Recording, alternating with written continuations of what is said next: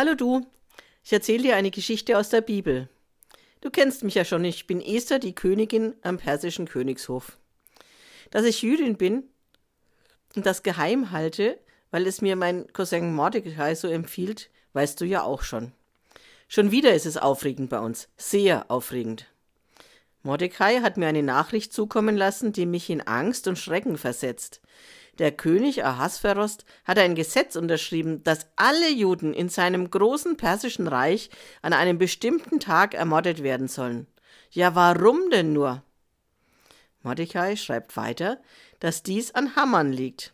Haman war ja schon einmal eifersüchtig auf Mordecai. Und nun hat sich Mordecai nicht vor ihm verbeugt, wie Haman das erwartet. Doch als gläubiger Jude verbeugt sich Mordecai nur vor Gott, nicht vor einem Menschen. Und weiter lese ich bei Mordecai, ich müsse unbedingt was tun, um mich und alle Juden zu retten. Aber was? Meine Gedanken drehen sich in meinem Kopf. Es fällt mir gar nichts ein. Und wieder hilft mir Mordecai weiter. Er schreibt: Faste Esther. Alle Juden in Susa werden mit dir fasten. So sind wir bereit, einen Ausweg von Gott geschenkt zu bekommen. Faste, denke nach und höre auf Gott. Es muss einen Ausweg geben also faste ich. Meine Dienerinnen sind ganz in Sorge um mich, lassen mich aber in Ruhe. Ich sitze in meinem bequemen Stuhl und denke nach. Mir geht viel durch den Kopf. Ja, es liegt an dem eingebildeten Hammern. Er hatte Ahasveros zu diesem Gesetz gebracht. Und dann ist er wieder da. Der Text aus dem Psalmen. Von allen Seiten umgibst du mich und hältst deine Hand über mir. So verbrachte ich drei Tage mit Fasten und mit dem Psalmwort. Und dann entstand mein Plan. Am Ende des dritten Tages rief ich meine Dienerinnen, sie sollten alle Kerzen anzünden, ein wirklich köstliches Festmahl für drei Personen vorbereiten. Schön machte ich mich zurecht, ein vorteilhaftes Kleid, ein lieblicher Duft, ein perfektes Make-up. Und dann ging ich mutig zum König und hatte Glück. Er empfing mich, fragte mich, was ich wünsche. Ich sagte, ich will dich, lieber Ahasverost und deinen guten Freund Hammann zu mir zu einem festlichen Essen heute Abend einladen. Erfreut sagte der König zu. Es war ein gelungener Abend. Das Essen war köstlich, die Stimmung war heiter. Ahasveros bedrängte mich. Ich hätte doch sicher einen Wunsch, den solle ich nennen, er würde ihn mir erfüllen. Mein Wunsch, so sagte ich, sei es, dass er und Hammann morgen zu einem weiteren Festessen zu mir in den Frauenpalast kommen würden. Wieder bereiteten meine Dienerinnen ein Essen vor, köstlicher als am Tag zuvor. Wieder machte ich mich hübsch. Wieder war es ein schöner Abend, das Essen perfekt, die Stimmung fröhlich und nett. Und dann fragte der König, was ich mir für diesen schönen Abend wünsche, auch wenn es das halbe Königreich wäre. So fing ich an. Lass mich am Leben, das ist meine Bitte. Und lass mir mein Volk, das ist mein Wunsch.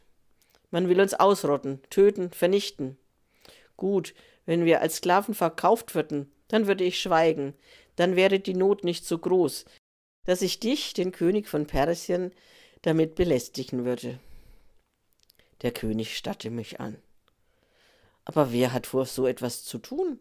Wer ist das und wo ist er? Ich nahm meinen ganzen Mut zusammen und antwortete ihm Der Gegner und Feind ist Hammann, der Verbrecher. Ahasverost stand auf, und ging in den Palastgarten.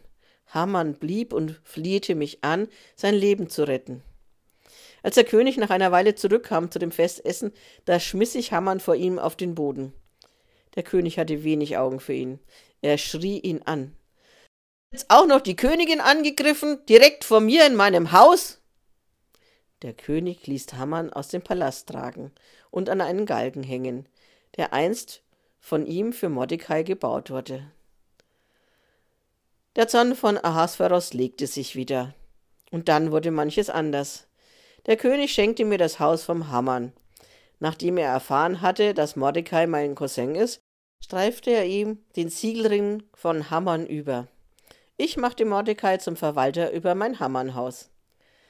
Noch einmal ging ich zum König. Lieblingssatz aus den Psalmen begleitete mich. Von allen Seiten umgibst du mich und hältst deine Hand über mir. Ich warf mich vor dem König auf den Boden. Bitte, geschätzter König, kann man es abwenden, dass alle Juden getötet werden in deinem großen Reich? Der König erteilte Mordecai den Auftrag, sich darum zu kümmern, einen Erlass zu verfassen im Namen des Königs. Und es hat funktioniert. Keine Jüdin, kein Jude wurde von Ahasveros im Persischen Reich getötet. Du kannst dir vorstellen, wie erleichtert Mordecai und ich waren und alle Jüdinnen und Juden dazu. Und was ich dir nächste Woche erzähle, das ist noch eine Überraschung.